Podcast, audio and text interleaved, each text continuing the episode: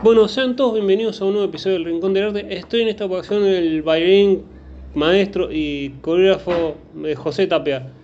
Eh, buenas tardes. ¿Cómo va, Feli? ¿Todo bien? Todo bien, ¿cómo nació esta, este amor por, por el baile? Y la verdad que de muy chico en mi casa, eh, mi vieja siempre le, le encantó mucho la música y solía poner la música muy fuerte eh, y siento que gracias a eso me provocaron ganas de moverme y, y bueno, y bailaba sin, sin haber visto a nadie y desde ahí como que arrancó eh, toda esta búsqueda de- del baile. ¿Y cuándo fue, digamos, que empezaste con el pop, con, con popping, o, eh, perdón si no lo pronuncié bien, eh, este estilo de baile? ¿Fue desde el Sí. principio? Eh, popping fue lo primero que hice desde ese momento que te acabo de contar. Hacía las contracciones de, las- de los músculos y hacía ah, tipo waves, como olas de brazo a brazo. Y lo que a mí me llamaba la atención es que no había visto a nadie, o el típico Michael Jackson.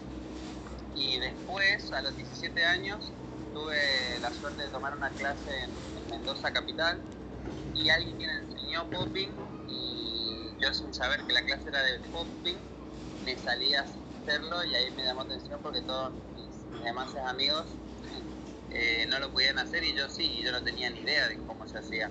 Así que ahí fue cuando descubrí lo que era el popping en el 2011. Y para alguien que, nada, yo un poco, he visto un poco de danza y sé un poco, en realidad, para alguien que no sabe de danza, ¿qué, qué es el popping? Digamos, ¿Es un estilo musical? ¿Cómo es? Sí, y mira, lo, lo más básico y que se, se puede decir como universal es como el baile del robot. Eh, después de ahí tienen movimi- movimientos que hizo muy conocidos Michael Jackson, como el backslide o el moonwalk, que son esos deslices que hace sobre sus pies. Eh, y después todo tipo de movimientos que genera una ilusión, como el mimo, eh, estas ondulaciones que te digo que se le dicen waves. Y eso vendría a ser como a nivel básico y general lo que, lo que tiene el pop, no lo que es. ¿Y es fácil aprender el popping o es algo que uno lo tiene que ir descubriendo con el tiempo? No, no, no. Para mí bailar es súper fácil y bueno, el popping también. Eh, teniendo en cuenta que los creadores simplemente empezaron a crear movimientos, estilos o técnicas mediante inspiración de haberlo visto en películas, en dibujitos o cosas que pasan en la vida real y simplemente desde ahí iban, desde la imaginación. Así que la verdad que tengas 5 años, 20, 50, 70, 80, todos pueden bailar. eh, y como te digo, popping también. Así que es cuestión de simplemente hacerlo. No se necesita ni mucho entrenamiento, ni saber mucho, es simplemente tener ganas de moverse.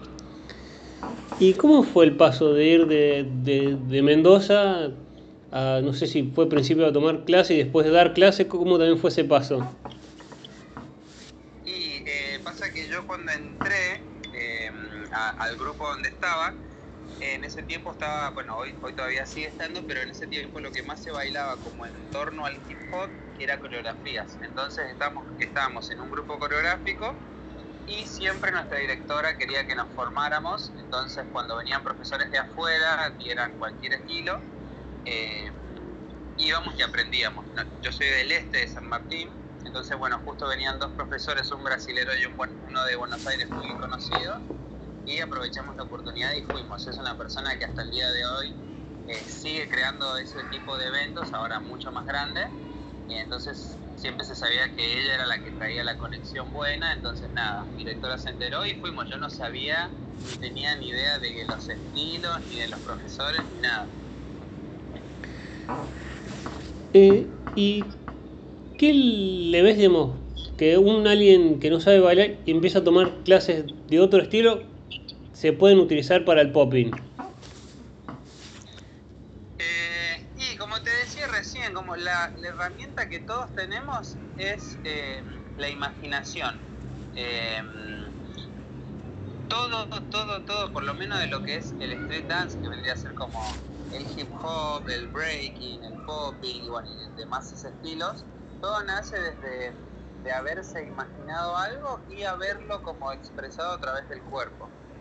Eh, y de hecho esto es como es tan visto también por lo que vendría a ser robots, maquinarias, eh, juguetes, entonces hasta mi abuelo sabe, sabe hacerlo y, en una clase es, cuestión de, llevarlo por ese lado que lo saco cualquier, cualquier persona en, cinco minutos. Mm.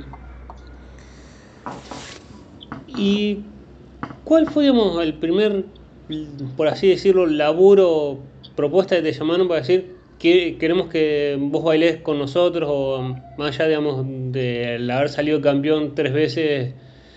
con, con el grupo este de competencia decías vos. Eh, y mira, el primer, primer laburo que tuve fue gracias a esa directora, eh, la que estaba en el grupo coreográfico, que me pidió para dar clases. Eh, y después, bueno, estaba dando clases ahí en, escuelita de la municipalidad.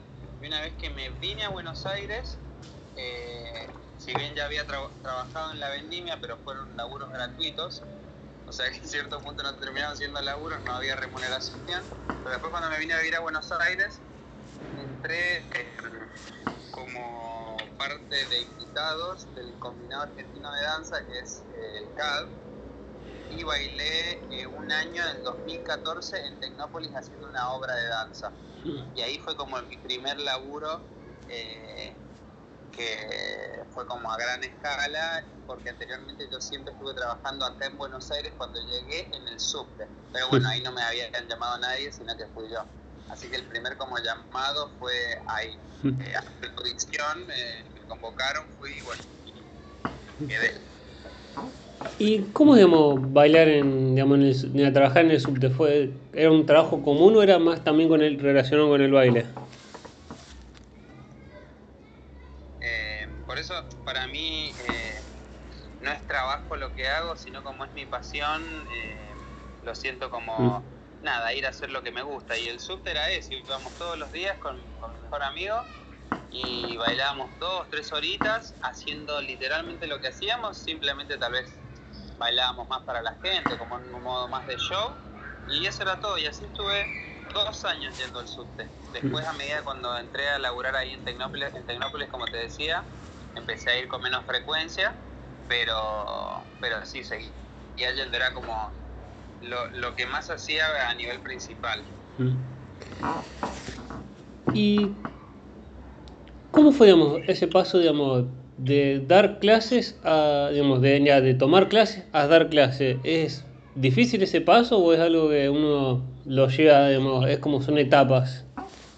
Claro, la verdad que uno lo puede hacer eh, de una forma muy, muy natural, porque es simplemente, si bien, a ver, hay muchas cosas que hay que tener en cuenta a la hora de enseñar pedagogía y demás, eh, uno si suele tomar clases puede aprender o, ver como el comportamiento del profesor, cómo se desenvuelve en la clase y desde ahí hacerlo. Yo creo que nací como con esta con estas ganas de querer transmitir información obviamente cuando arranqué a dar clases no daba el mismo nivel de clase que doy ahora porque ahora tengo más experiencia, pero siempre me pasó que me gustó como compartir y, poder pasar información a los demás, entonces no es algo que me, costó ni, puse en duda o lo craneé tanto, como que me dijo mi profesora, quiero que des clase los viernes y fui de cabeza, no lo puse en duda, no puse en duda qué pasar, nada, entonces se me dio como todo muy natural, muy orgánico. Mm. Y uno como profesor, ¿tiene miedo cuando empieza a dar clases? la primera clase como decir, por favor que venga alguien o es como... ¿O no? Sí, sí, sí, a ver, siempre está la duda, porque encima, si bien hay clases de un montón de estilos de baile que, que son muy multitudinarias, lo que hacemos nosotros, que es más de improvisación, no tiene tanto alcance o tal vez no es, no es lo que más se elige, lo que más elige o, se elegía en ese tiempo. Eh, a mí sí me ha pasado de, nervios en el sentido de eh, cuando me llamen a un, a un lugar importante, que no conozco a la gente y sé que tengo que dar una buena clase porque esperan de mí, pero es una cosa que ya pones la música y, te relajas y todo fluye y sale bien. Eh, y así que nada, y con la experiencia, con el tiempo, vas progresando de una forma paulatina, entonces se va todo dando. Eh, y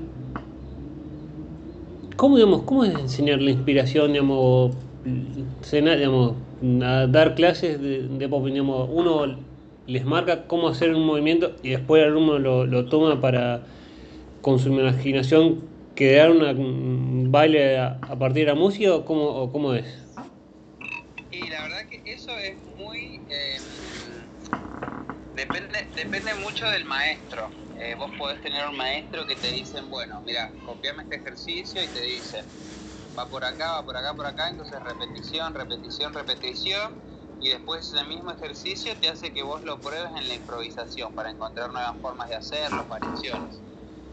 Yo en mi caso siempre hago que el primer enfoque sea desde la imaginación, entonces yo te digo, mira, Feli, te voy a enseñar el robot. Lo primero que te digo es que, que te imagines que vos sos una máquina y que desde eso que sos, ahí te moves. Entonces vos ahí lo, lo, que haces automático es llevarlo desde la creación mental, desde la imaginación. Y una mm. vez que uno se sumerge y entiende y se mete en ese personaje, ahí sí, si hace falta, yo paso como algo técnico, como un ejercicio de repetición para que empiecen a generar conexiones neuronales y el cuerpo termine eh, aprendiendo esa técnica y quede como un poco instaurada en el cuerpo. ¿Y cómo te llegó la propuesta para bailar para bailar o coreografiar el, show de Lead Killa en, en, el Grand Rex? Creo que era. Sí, sí, y se dio todo porque yo tengo, bueno, tenemos una amiga que está metida ahí en producciones de, todos estos artistas que están bastante en su auge. Y Kila, a Kila le gusta mucho el popping. Eh, entonces él estaba haciendo un video con el Duki eh, que se llama Mala Mía y él quería bailarines de popping, bailarines de popping. Él una vez ya había tenido bailarines, pero eran bailarinas que hacían como nada, lo, tradicional de siempre. Eh, y él no, él quería pop. Entonces, bueno, de ahí buscaron, dice, tráeme los mejores poppers. Y ahí le escribieron a mi amigo, a Franzoni, a mí y a mi hermano y a un amigo más que se llama Marian Florido. Y bueno, fuimos, ahí nos vio Liquida, le encantó y dijo, che, yo estoy necesitando cuatro o cinco bailarines para mi show en el Gran Rex. Y bueno, y después pasó un tiempo y nos contactó la productora y nos dijeron que queríamos que querían que formáramos parte, que coreografiáramos, que esto y que el otro, y así se fue dando todo. ¿Y había miedo previo a, ese, digamos, a un escenario tan grande como el Gran Rex o era como que eso era lo que, lo que uno se trabajó?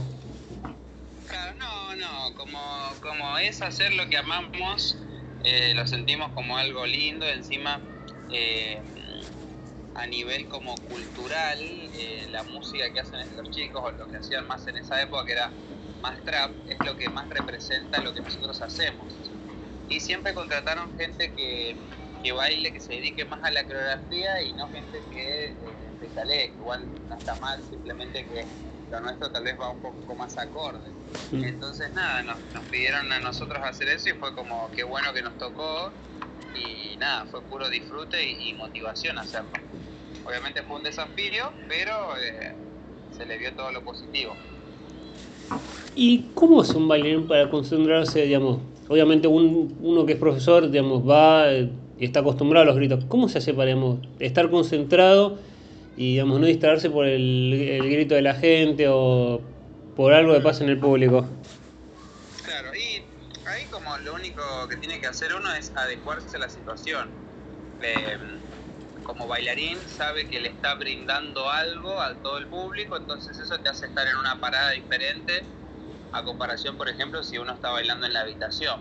Mm. Entonces uno ya ahí está parado y siempre en los shows hay, hay cosas pactadas que hay que hacer, entonces a la hora de que uno tuvo bastantes ensayos, ya lo tiene incorporado, entonces ya suena la música y uno tiene la habilidad de poder hacerlo relajado gracias a, esa práctica que tuvo anteriormente y desde ahí fluye, como eh, gracias a que uno lo ensaya, lo ensaya, lo ensaya, ya queda interiorizado y ya después a la hora de hacerlo en el escenario fluye como si lo tuvieran incorporado de hace muchísimo tiempo. Mm. Entonces no hay, no hay experiencia y hay, hay, puro disfrute. Eh, ¿Y cómo es Lit digamos? Uno lo ve como un super artista, un pibe que la, está rompiendo.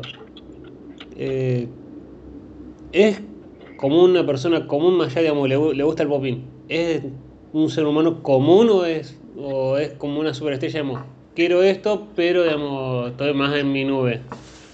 No, no, la verdad que es, más como nosotros, eh, súper buena onda eh, y nada, como no tiene, no tiene nada que tal vez no sea bueno. Eh, súper interesado en el show, él mirando, queriendo aportar todo el tiempo, pidiendo esto, lo otro, pero siempre desde un lado de, persona común, como no pensando que es una superestrella o haciéndose sentir superior a los demás. La verdad que fue un gustazo conocerlo y encima también es un, es un que tiene 22 años, entonces eh, está como en esa y, lo que él, desde, desde donde él viene, desde lo que él hace, es lo mismo de nosotros. Nosotros venimos de, entrenar en la plaza, de juntarse con amigos y seguir bailando y desde ahí te llega como todo el éxito, entonces no, no, no, no te comes ninguna película, por así decirlo. Hay gente que sí, obviamente, pero en el caso de él, cero. Muy, muy buena persona. ¿Y cómo llega la propuesta? ¿Cómo es bailar para, para un show como fue en la final de la, de la Copa Sudamericana? para un espectáculo que no, digamos, no es tanto de la danza como, una final de fútbol. Claro, eh, y bueno, en ese caso te puedo decir que teníamos eh, un, manager que se llama Alejandro Macei, que es un rey de reyes, y, bueno, él, él, tiene una movida muy grande, entonces eh, este tipo de organizaciones, de entidades muy, muy, gigantes, corporaciones tan grandes, cuando piden show siempre recurren a él porque él también está encargado de, de, de Pan Percusión, que es, un lugar donde hacen música con señas, bueno, todo relacionado con el arte, ¿viste? En lo que vendría podría mm, ser un show. Entonces eh, se dio que eh, le pidieron un show para el cierre de la copa. Eh, y bueno, y él, como ha trabajado ya anteriormente con nosotros, nos eligió a nosotros y bueno, también eligió un, un elenco más grande y la verdad que fue un fiestón porque fue en, Paraguay eh, y es algo que normalmente no se suele hacer o por lo menos en la magnitud de lo que se hizo. Mm. Así que nada, fue una experiencia hermosa. ¿Y qué, qué te pasa, digamos, cuando personas que no son dancers o no están tanto con la danza, hacen pasos de popping o locking, así como si fuesen, como, si supieran y te hacen ser, decir, puedes aprenderlo bien o ver, digamos, mm, que no, digamos, no gustarte por, por cómo lo hace alguien que no es dancer. No, la verdad que no, a mí la verdad eso me genera ternura y, y en el caso de que se, se diera la conversación, tal vez yo le, enseñaría cómo se hace, pero para que lo pueda hacer de la mejor forma, pero nada más. en ese caso, lo único que a mí me podría llamar la atención es que esa persona que, está haciendo supuestamente mal esos movimientos, después esté enseñando y vendiéndolo como si fuera lo, lo correcto. Pero bueno, también cada uno es dueño de su vida y actúa al nivel de conciencia que tiene cada uno, así que la verdad que eh, a mí eso nunca me generó, sí, como te digo, tal vez cuando uno lo, vende desde el ego, estando desde profesor como diciendo esta es la posta, sí, o vendiendo humo, ¿me entendés? Pero la verdad es eso, lo que te digo, cada uno hace con su vida lo que quiere y, tendrá sus razones y demás, así que la verdad que molestarme, no, nada. Eh, y con uno es profesor, ¿se sigue formando con la danza o es ya empiezo a dar clases y uno no se sigue formando. Y la verdad que el aprendizaje es infinito y también eso es muy personal. Yo en mi caso sigo entrenando, me sigo formando y lo voy a seguir haciendo hasta que deje este plano. pero porque también lo busco de la satisfacción y como te digo, eh, dar clases, ir a shows y demás, eh, no es un trabajo para mí, entonces lo hago con pasión y, aprender más es algo que, quiero y me llama la atención porque sé que me va a hacer crecer. Pero sí, también hay gente que se forma y una vez que empieza a dar clases lo deja. Pero bueno, viste, hay, tendrán sus razones, también hay, veces que trabajan demasiado y bueno, se olvidan de uno mismo, como la vida misma, viste. Y es fácil ser jurado, digamos, como te ha tocado en algunas oportunidades, no, ahora no recuerdo las competiciones, en ya ser jurado, decir, esto está, digamos, me gusta más o menos, o como también es ser jurado. Sí, la verdad que a mí me encanta, me encanta ser jurado porque eh, me, encanta ver gente bailar y más en un, en un, en un espacio donde se compite contra otra persona, entonces uno trata de dar lo mejor. Eh, y sí, hay, hay momentos en que las decisiones son muy claras, pero después hay veces que están muy igualados, entonces ahí uno tiene que recurrir a, más herramientas o a pensar más, o bueno, terminar dando un empate. Eh, pero la verdad que ser jurado es una de las cosas que más me gusta, y más cuando me llevan a lugares donde, donde no conozco tiempo impresionado de lo que hacen porque no los conozco. ¿Y cómo, digamos, es en la que te llamen a hacer workshops o, digamos, a dar clases de popping, ya, porque te ven en Buenos Aires te dicen, queremos, te queremos llamar, ¿te, sorprende o es como, ok, es un, algo que uno se va ganando? Y las dos cosas, porque obviamente uno no se lo espera, tal vez sabe que se acerca a cierto evento y lo que sea, pero bueno, la sorpresa siempre llega. Eh, de todas formas, también es, dependiendo de la persona, es algo que uno apunta porque también es, eh, cuando te ponen de jurado, cuando te llaman a dar clases, te están dando un espacio importante, entonces a nivel profesional y también persona, te hace poner un estatus más alto. Eh, entonces hay gente que lo busca, que le llega natural, pero en sí es es muy gratificante y te llevas una sorpresa muy linda, la verdad. Mm. ¿Y te ha pasado una vez, o no sé si ahora ya habrá quedado en el pasado, este pensamiento de el bailarín hombre, el perjuicio de que es gay o alguna de esas cosas que, se decía, o no sé si sigue, sigue diciendo ahora? Mm. Y mira, eh, yo justo hablaba con, con tu hermano porque fui el fin de semana a Rosario y mm, acá en, Capital Federal, en Buenos Aires, hay mucha revolución, entonces eso es algo ya como bastante antiguo, aunque obviamente todavía hay gente que lo tiene. Pero bueno, la verdad que eso es una lástima porque son puras eh, ideas, creencias mentales que lo único que hacen es eh, perjudicarnos, tanto a la persona que sufre el bullying o a la persona que, lo piensa, porque están todo el tiempo limitándose con su pensamiento pero eh, a diferencia cuando yo empecé hace 10, 15 años, era mucho más grande que ahora.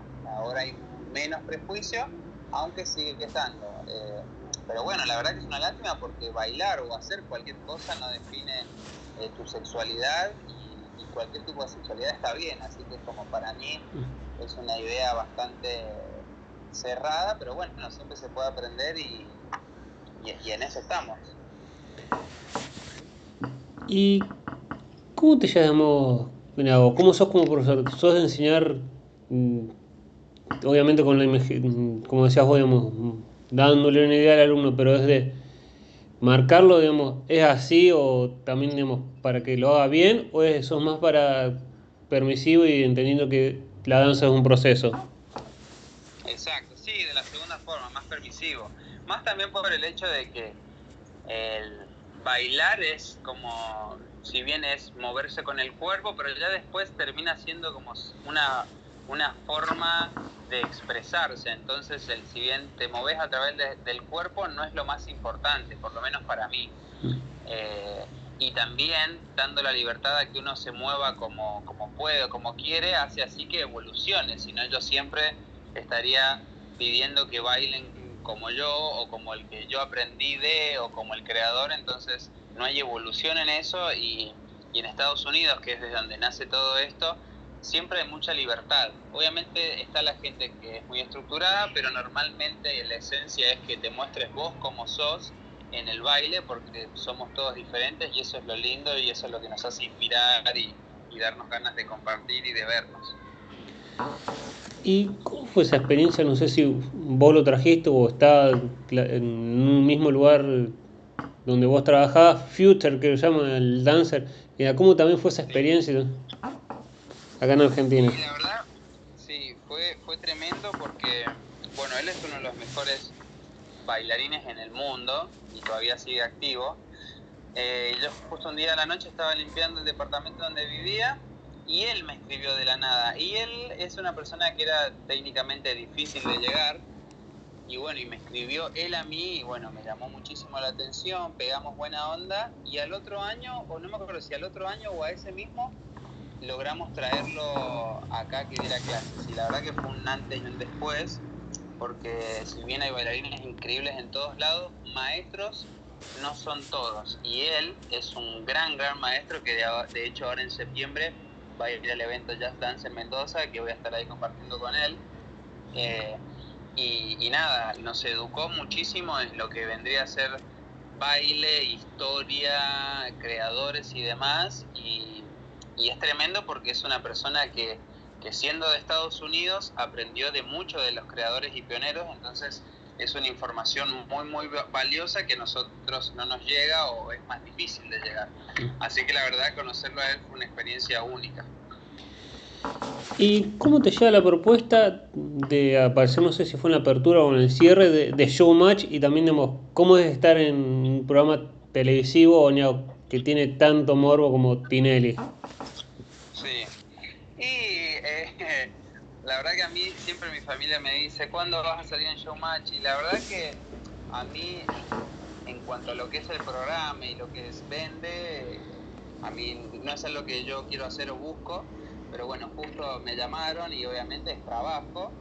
Entonces fui lo hice y la verdad que fue una experiencia hermosa, más por el hecho de que veníamos saliendo de la cuarentena, entonces fue volver a hacer show después de tanto tiempo. Eh, y nada, y como en todos los lugares tienen cosas lindas y, cosas que no son tan lindas, pero la verdad que fue una experiencia muy buena y obviamente conocimos a más gente, conocimos coach, bailarines y, se sumó por todas partes, así que fuera de, cómo pueda llegar, de cómo puede haber sido el trato, la verdad que nos sumó en todo sentido. ¿Y cómo te manejas con, esa, con esta frase de ¿Cuándo vas a estar en Tinelli? ¿Es una pregunta que uno ya está acostumbrado o es como, ¿por qué me hacen esta pregunta?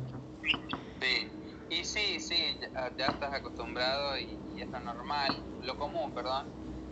Pero de todas formas, como ahora el programa ya no tiene tanto éxito o no generaba lo que generaba antes, ahora ya no tiene tanta revelancia, pero sí eh, como que normalmente las familias piensan que el éxito está cuando uno llega a la televisión o a los teatros y sinceramente no necesariamente es así, no son los, mejores espacios para trabajar, no son los mejores espacios que pagan, no son los espacios donde más se disfruta.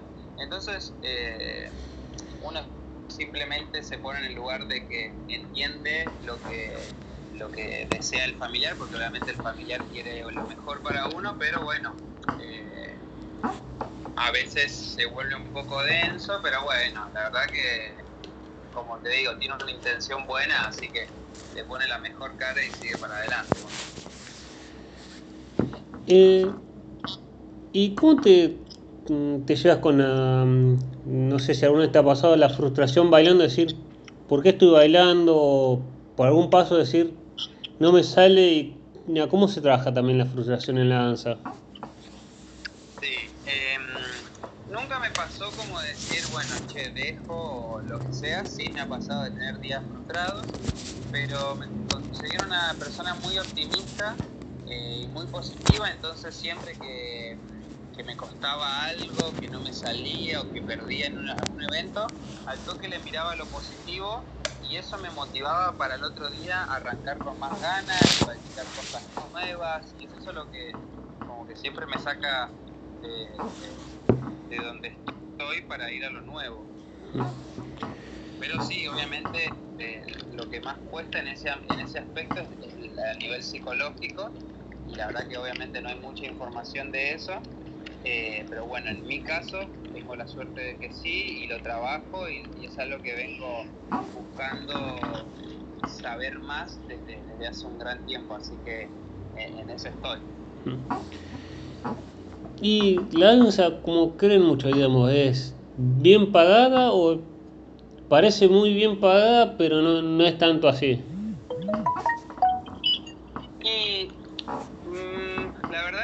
O sea, depende mucho el espacio, depende mucho la empresa con la que trabajes, pero a grandes rasgos es más mal pagada que bien pagada. Eh, pasa que a nivel artístico eh, al bailarín se lo toma como el decorado de, y más cuando se trata de, de shows donde forman parte de, de, algún cantante, cuando, cuando no son la figura principal. Entonces es ahí cuando, cuando se, le baja el valor y más sabiendo que tal vez eh, esa empresa, ese cantante, quien sea, es una persona que convoca a tanta gente, entonces juegan con el hecho de que, bueno, vos me decís que no, no importa, hay mil personas atrás que me van a decir que sí y tal vez hasta gratis. Entonces siempre se juega con eso eh, y la verdad que no está bueno porque sigue siendo trabajo y está bien valorizar todo lo que haga cualquier persona, más allá de que en este caso hablamos del bailarín.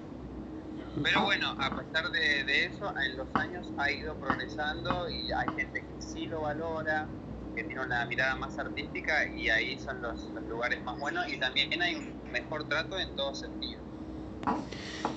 ¿Y cómo fue? Trabajaremos con marcas y también en los, en los Juegos Olímpicos de la Juventud, si no me equivoco. ¿Cómo también llega esa propuesta, esas propuestas? Sí, em, lo de las marcas suele, llegar por, por, mi amigo Agustín Franzoni, que te lo nombré hace un rato. Eh, él tiene muchos contactos ahí y, y, bueno, nosotros somos dupla de baile, así que cuando le piden dos, tres personas siempre, siempre llegamos nosotros. Y con los Juegos Olímpicos eh, fue similar por lo que te decía de este manager de Ale Macei, eh, también Andrea Cervera, que hubo una convocatoria, nos convocaron a nosotros y bueno, ahí también hicimos una preselección, fuimos seleccionados y desde ahí se empezó a hacer el montaje. Eh, habían unos 30, 40 bailarines y nada, la verdad que fue una experiencia tremenda. Los Juegos Olímpicos es un evento muy grande a nivel histórico en el mundo y bueno, haberlo vivido acá en Argentina y formando parte fue, fue buenísimo. Hicimos shows, hicimos la apertura y también les dimos clases a, a todos los atletas. ¿Y el deportista aprende fácil o es como fue como estamos y le, le damos un poco de clase y después los alumnos, ya los mm, esporádicos alumnos o momentáneos alumnos aprendían rápido? Sí, la verdad que sí, eh, y más también por eh, a nivel por, por lo menos cultural. Cuando, por ejemplo, se viene más de África, más de Estados Unidos, eh, de gente que ya tiene instaurado la cultura del baile social, entonces escuchan música y ya se mueven automáticamente y no tienen prejuicios, pero después también tenés la gente que, tiene el cuerpo muy entrenado, entonces ya el cuerpo tiene otra disponibilidad y capaz que como nunca han bailado se pone nervioso pero bueno, es, es algo bastante común y que con cinco minutos de, charlarlo o de explicarlo se aflojan y lo pueden hacer. Eh, más siendo niños que, tienen menos prejuicios. Así que la verdad que fue hermoso y, de hecho se hizo una ronda y hubieron bailarines jamaiquinos que hacían lo que hacíamos nosotros y, se pusieron a bailar. Eran creo que jugadores de básquet. Y ¿Qué pasado cuando, con esto, cuando se arranca con la danza? ¿Una vez algún familiar o amigo te dice, eh, buscate un laburo común o estudia una carrera porque esto de la danza es un hobby o de la danza no se puede vivir? Sí, sí, me repasó y si bien mi familia me apoyó siempre con el baile, porque empecé a bailar desde muy chiquito, desde los 12 años, eh, se viene como de una costumbre social de una vez que termina la escuela hay que estudiar una carrera universitaria porque la carrera es lo que te va a hacer el título, es lo que te va a salvar la vida o te va a dar una buena vida. Y yo lo intenté, hice un año de ingeniería industrial, pero el baile está más fuerte que todo y nunca fui muy fan de, de la educación convencional. Que hice un año de ingeniería industrial y ya ahí dejé. Fue un, fue un tema difícil en mi casa, pero bueno, con el tiempo lo llegaron a entender y, empecé a triunfar, a tener trabajo, a viajar por, por, el país, por Chile, por Sudamérica, entonces vieron que tenía una buena beta ahí, entonces nada, se pudieron relajar y, y, no hubo tanto problema. Pero bueno, es un tema ya social, de creencias, entonces cuesta ir en contra cuando, cuando uno no lo vive, no lo entiende de la misma forma que uno. ¿Y cuál fue el país o el lugar que, digamos, que te hayan llevado o hayas ido que te sorprende decir, no puedo, queremos estar acá? Eh, y Estados Unidos. Eh, siempre me pasó desde muy chico eh, ver Estados Unidos en las pelis, eh, en el baile, en todo, y, sabiendo el avance tecnológico que tienen y demás. Y cuando fui por primera vez en el 2014, era estar dentro de una película. Eh, la verdad que fue muy increíble y a todo. Bueno, obviamente lo que más me sorprendió fue el baile, porque había muchísima gente, conocí muchísima gente famosa que baila impresionante y muy buena onda, cero estrella de rock eh, y aprendiendo a pleno. La verdad que sí, Estados Unidos fue lejos al mejor lugar que fue. Y una pregunta, creo que, que te la han hecho alguna vez. ¿Por qué la danza acá en Argentina no tiene el reconocimiento, o por lo menos también los ritmos urbanos, no tienen el reconocimiento que tiene digamos, un deportista o otro, digamos, otro rubro?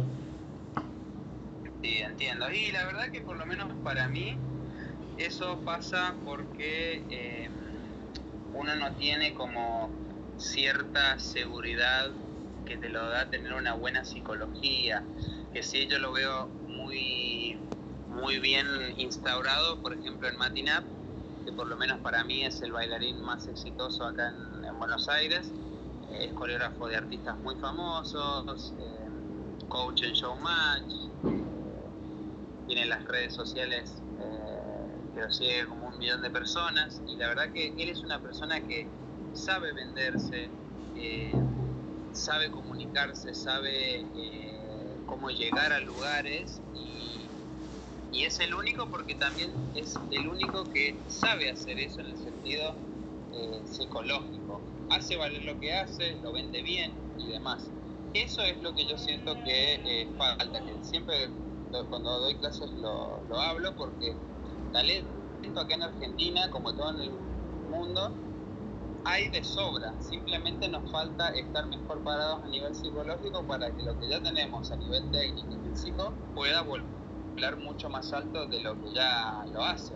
Eh, hay bailarines muy famosos a nivel mundial que no necesariamente son los mejores y de hecho tal vez hay hasta bailarines argentinos que son mejores que esos que supuestamente son los mejores. Pero sí, ¿cuál es la diferencia? Y la psicología.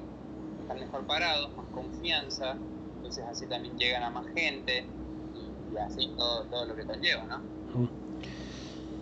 ¿Y qué dancer además de, de, de Matinap te, te, ha sorprendido vos decir qué buen bailarín que es o cómo trabaja su danza, digamos, o te sorprendió trabajar o verlo eh, en persona? Sí, sí. Eh, y bueno, la verdad que a mí me sorprenden todo el tiempo mi, mi grupo de amigos que también son con los que trabajo y tenemos una formación que se llama Freestyle Mentorship, que es eh, Nair Marecos, que es Nasa Ski, que es Sai Forte y Luas Terrica.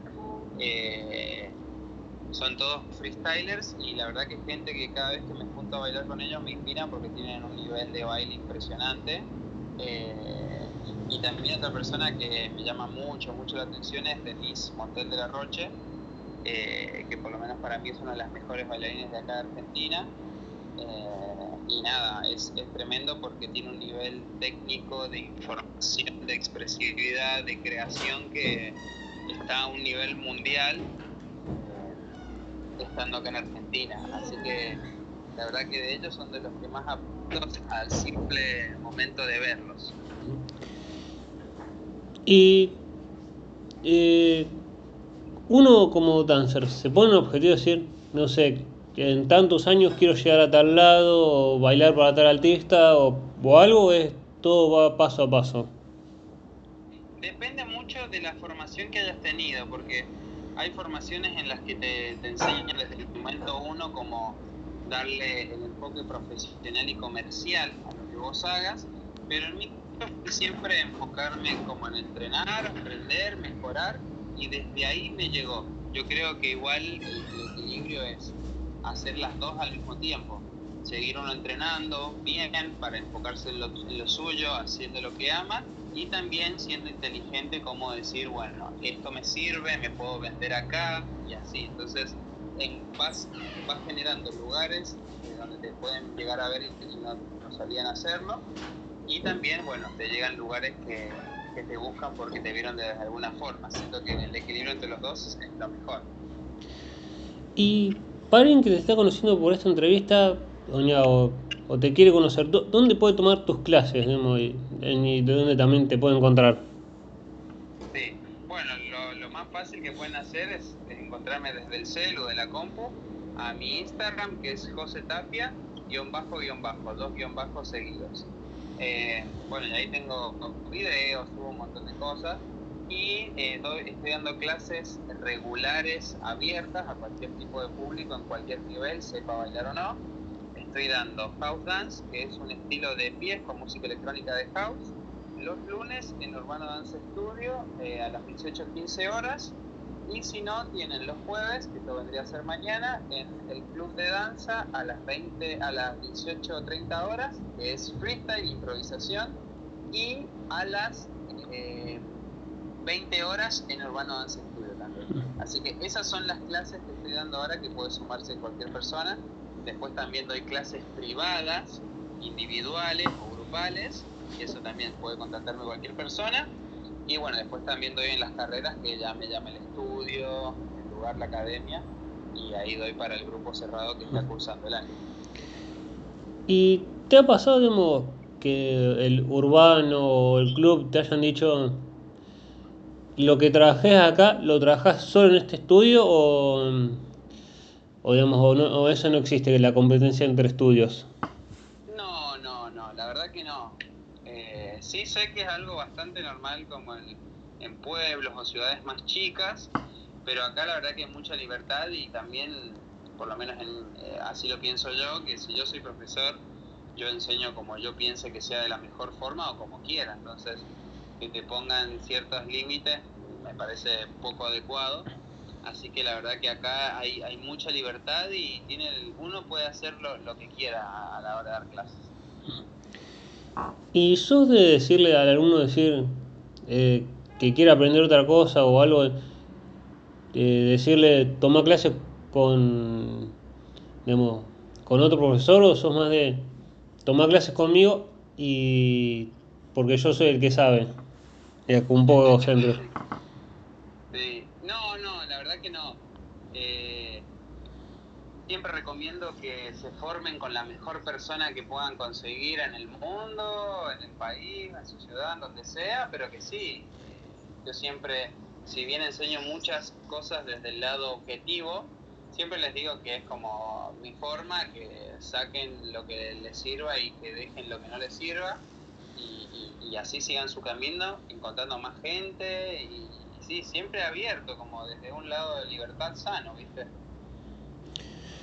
¿Y cómo nació esto también? Un poco una faceta también de, de DJ. Sí, y la verdad que a mí, bueno, obviamente bailo, entonces amo la música, me gusta mucho. Y, y, bueno, cuando uno improvisa, siempre la verdad que lo que más tal vez satisfacción le da o hace que crezca es escuchar música nueva, música actual que nunca se ha escuchado. Entonces siempre tuve como una búsqueda tal vez diaria, por así decirte, de, sentarme un rato en la compu, escuchar música en el celu. Y, bueno, la verdad que acá en Buenos Aires, si bien hay DJs muy buenos, hay muy pocos. Eh, y, más lo que es en el, estilo pop. Entonces dije, bueno, si yo quiero que suene música nueva, buena en, en las competencias, en los eventos, tengo que hacerlo. Y bueno, uno de mis amigos, NASA, es DJ, entonces él me dijo, sí, te ayudo amigo, te enseño, y bueno, y me enseñó y creo que ya al mes ya estaba tocando en un evento, y la verdad que es una experiencia hermosa porque eh, es otra faceta de lo que nosotros hacemos, si bien no estuve bailando, aunque a veces dejo un tema sonando y me voy a bailar, estás poniendo tu gusto musical y la verdad que cuando a la gente le gusta y se mueve es muy gratificante eh, y está buenísimo y como te digo, es una, una forma diferente de expresar lo que uno ama. Eh, ¿Y cómo fue, digamos, en el 2020? Digamos, uno está dando clase y, proyecta cosas o tenía proyectos y en, el en marzo de 2020 dicen todo el mundo en sus casas porque explota la pandemia de COVID. Sí. Eh, te digo la verdad, yo creo que mi pensamiento, mi reacción debe ser bastante único porque si bien yo en marzo me estaba por ir a China y bueno, y también iba a tener uno, de mis mejores laburos del año, eh, no pasó, pero eh, a mí la cuarentena me gustó porque nada, yo tenía mis ahorros, había tenido unas buenas ganancias, entonces eh, me sirvió para, para, dedicarme más a mí.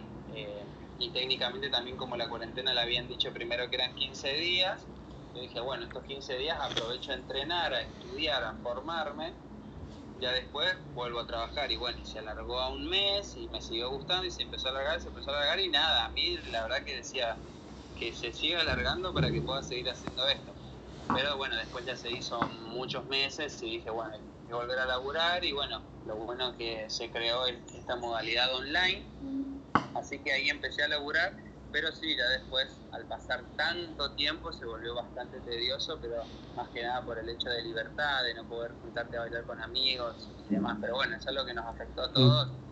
Así que nada, se tuvo que transcurrir sí o sí. ¿Y qué fue, qué fue más difícil? ¿El bailar en casa o tener que dar clases con barbijo, ya que es lo que se empezó a permitir cuando se empezaba a abrir las cosas?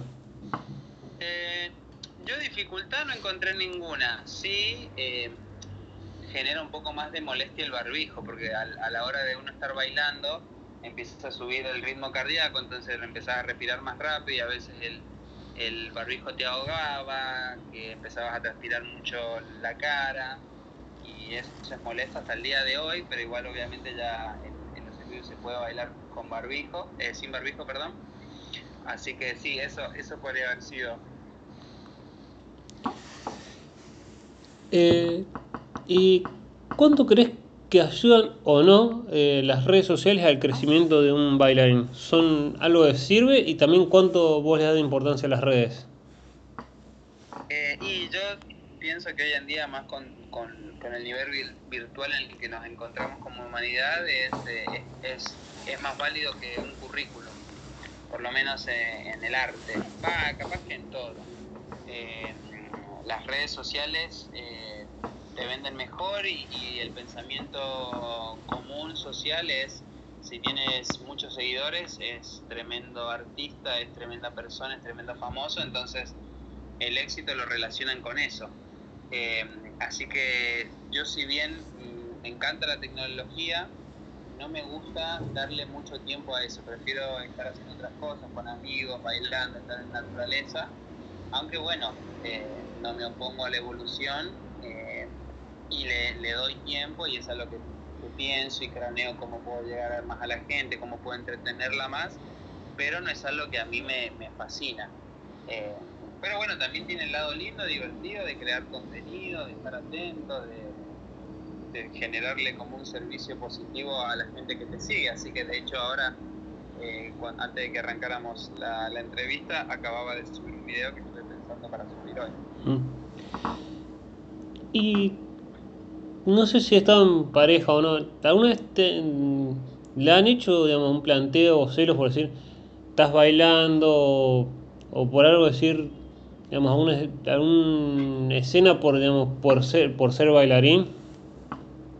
No, no, no. Eh, siempre tuve la suerte de, de estar con personas bastante sanas y de, todas formas eh, en, estos últimos años yo estuve de novio con una bailarina que se llama Lu eh, y ella hacía lo mismo que yo. Entonces, y encima, bueno, también teníamos una relación bastante sana, eh, bastante libre, así que la verdad que no, nunca tuvimos problemas con nada, ni de celos, ni de no bailes acá, no bailes así, no te pongas esto. La verdad que cero, cero drama y siento que es la mejor forma porque uno es libre y se hace lo que ama, encima también tiene que poder hacerlo como uno quiera, ¿no? Mm. ¿Y con cuál fue el, con la propuesta más rara o que tus alumnos terminaron como diciendo, nos está haciendo improvisar con, no sé, un tema de rock o algo así, eh, ¿cómo podemos improvisar con esto? Sí, y a veces hago, lo hago, de hecho, muy similar a lo que dijiste. He puesto temas de rock, he puesto cumbias, he puesto eh, música graciosa, he puesto música de películas, pero lo hago para que se destructure uno, ¿viste? Porque desestructure, perdón. Porque uno siempre piensa que bailar es así, asá, de esta forma, entonces se empieza a, estructurar de cierta forma que no ayuda a, estar en la libertad plena, que es lo que, lo que hacemos en cuanto a la improvisación. Cuando uno improvisa es, se está tirando a, ver qué sale no está con, con nada armado, no, no está pensando qué hacer. Entonces a veces les digo, bueno, ahora hagan esto y cuando ellos van a pensar que yo les voy a poner un tema de lo que nosotros bailamos, les tiro una cumbia y es como me miran y se ríen y me dicen, y esto igual lo empiezan a hacer y ahí se relajan y se dan cuenta que bailar es más divertido, más relajado, que tiene siempre disfrute y demás. Y con esto, digamos, avanza la tecnología, ¿sos de permitir los celulares en las clases o es como se trabaja en la clase y en algún momento, ¿Hay momentos celulares para filmar el video o no? Sí, sí, en, ese, en ese sentido sí, soy relajado, no, no tengo como mucha estructura. Obviamente no sería lindo que uno esté dando la clase y algún alumno esté en las redes sociales o charlando por mensajes dejando de darte atención, pero la verdad que no, se filman cuando quieren verse bailar y, nada más después están todo el tiempo prestando atención y tratando de, hacer los ejercicios y demás. Y eh, ¿cuál fue, digamos, un momento que vos dijiste, digamos, con la, obviamente uno eh, empieza con la danza, que dijiste, esto me lo quiero tomar como, va a ser mi vida, va a ser mi carrera, va a ser lo que amo, digamos, tomarlo profesional, digamos, decir, eh, de esto quiero vivir? Em, la verdad que nunca lo pensé así. Eh, yo nunca tuve un trabajo común, nunca tuve un trabajo normal. Em, y desde los 17, sin buscar el trabajo, me llegó y desde ahí empecé a generar ganancias y bueno, después me vine acá a Buenos Aires y tuve más ganancias. Entonces, como que se fue dando, no es algo que yo busqué precisamente, eh, y, todo se fue dando, como que sí, mis ingresos son por el baile, pero yo no busco esos ingresos gracias al baile. Eh, así que sí, se dio natural y, gracias a hacer lo que amo, me llega el trabajo. Eh, te voy a hacer la última, porque digamos, como creo que era una canción de Lerner, decía, todo tiene un final. Eh, te voy a hacer la última decidida en dos partes. Eh, desde que y la primera parte es desde que arrancaste hasta ahora. Mirás para atrás con la danza y decís, ¿me arrepiento algo o no? Y la segunda sería, ¿qué le dirías a alguien que por un prejuicio o algún miedo no se anima a bailar? ¿Qué le dirías vos para que se anime? Sí. Bueno, la verdad que si miro para atrás, eh, nada, puro puro aprendizaje y no me arrepiento de, de haber hecho algo que haya hecho, tampoco me estoy poniendo a analizarlo tan, tan drástico o tan profundo, pero no, no, no, no hay algo que cambiaría de, mi pasado, por lo menos en cuanto al baile. Y a una persona que le cuesta bailar eh, o que le da miedo, lo que sea, yo le diría que, que sepa que nosotros no somos ni, ni nuestros pensamientos ni ni nuestra mente. Eh, y que, que nada externo a lo que uno quiere hacer nos detenga, porque muchas veces es vergüenza, es inseguridad, es miedo y son todas cosas que nos están pasando internamente a nosotros. Eh, después uno en la realidad, en el espacio donde va a bailar, no hay nadie que nos esté queriendo hacer algo malo, diciendo no, no bailes o escuchándonos. La verdad que son todas limitaciones que tiene uno en la cabeza, entonces yo siempre lo que recomiendo es si vos tenés ganas de hacer algo que te gusta, y bueno, en este caso bailar, que nada externo te, te frene. Eh, luchá, no, no aceptalo y desde ahí salí. Te vas a dar cuenta que haces un paso y se te fue toda esa tormenta o de que era muchísimo más fácil de lo que uno se imaginaba. Eh, y es eso, es dar el paso principal y ya después de ahí todo fluye. Mucho más fácil de lo que uno cree que es. Eh, bueno, muchas gracias José por permitirme entrevistarte y por esta gran charla que salió. Buenísimo, muchas gracias un gustazo.